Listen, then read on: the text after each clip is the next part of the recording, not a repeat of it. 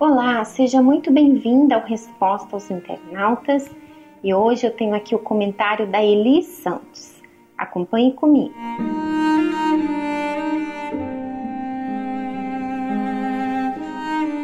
Olá, gostaria de ajuda.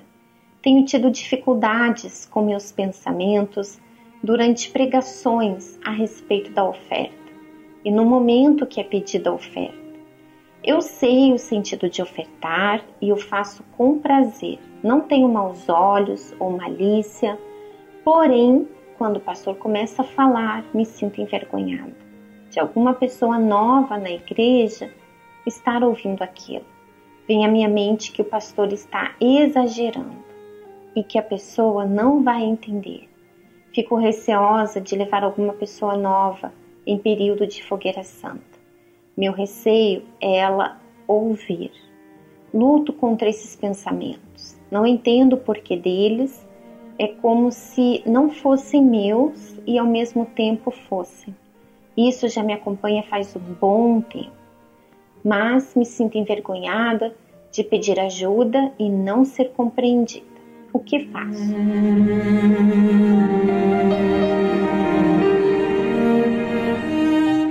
Eli, o que você precisa avaliar é se você realmente entende o significado da oferta. Isso só acontece quando a pessoa nasce de Deus.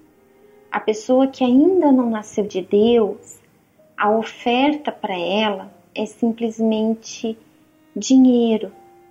Por isso que constrange você pode ter certeza que se o pastor no altar visse a oferta como dinheiro, ele também ia ficar constrangido em pedir.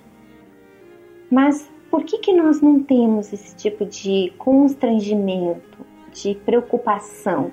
Sabe por quê? Porque a oferta representa o próprio ofertante. Então, quando a pessoa ela deposita sua oferta no altar, ele está colocando ali a sua vida. E tudo o que nós mais queremos ele é que as pessoas que estão chegando pela primeira vez, elas vivam essa experiência com Deus. O altar que representa Deus é a única, a única oportunidade que uma pessoa tem de ter sua vida completamente transformada. Quem dera se todas as pessoas novas chegassem na igreja na altura da fogueira santa. Quem dera. E olha o que Paulo diz em Romanos: Porquanto não me envergonho do evangelho, porque é o poder de Deus para a salvação de todo aquele que nele crê primeiro do judeu, assim como do grego. Ou seja, o Senhor Jesus é o próprio Evangelho. Ele é a maior oferta que foi entregue por amor a você, por amor a mim. Ele veio tanto para você que já está na igreja há um bom tempo, como também para aquelas pessoas que estão chegando hoje pela primeira vez. Então, por que se envergonhar? Quando você ouve o pastor falar da oferta e você fica constrangida, você fica com vergonha, é como se você estivesse sentindo vergonha do próprio Senhor Jesus. É claro que a fé em ofertar é espontânea, é individual. Quem a tem é porque recebeu essa fé de Deus. Ninguém é obrigado a exercitar essa fé, ninguém é obrigado a ofertar.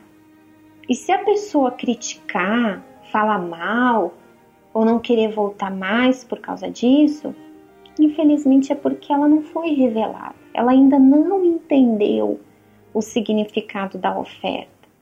Ela está vendo como dinheiro. Então, ele medite no que você ouviu aqui.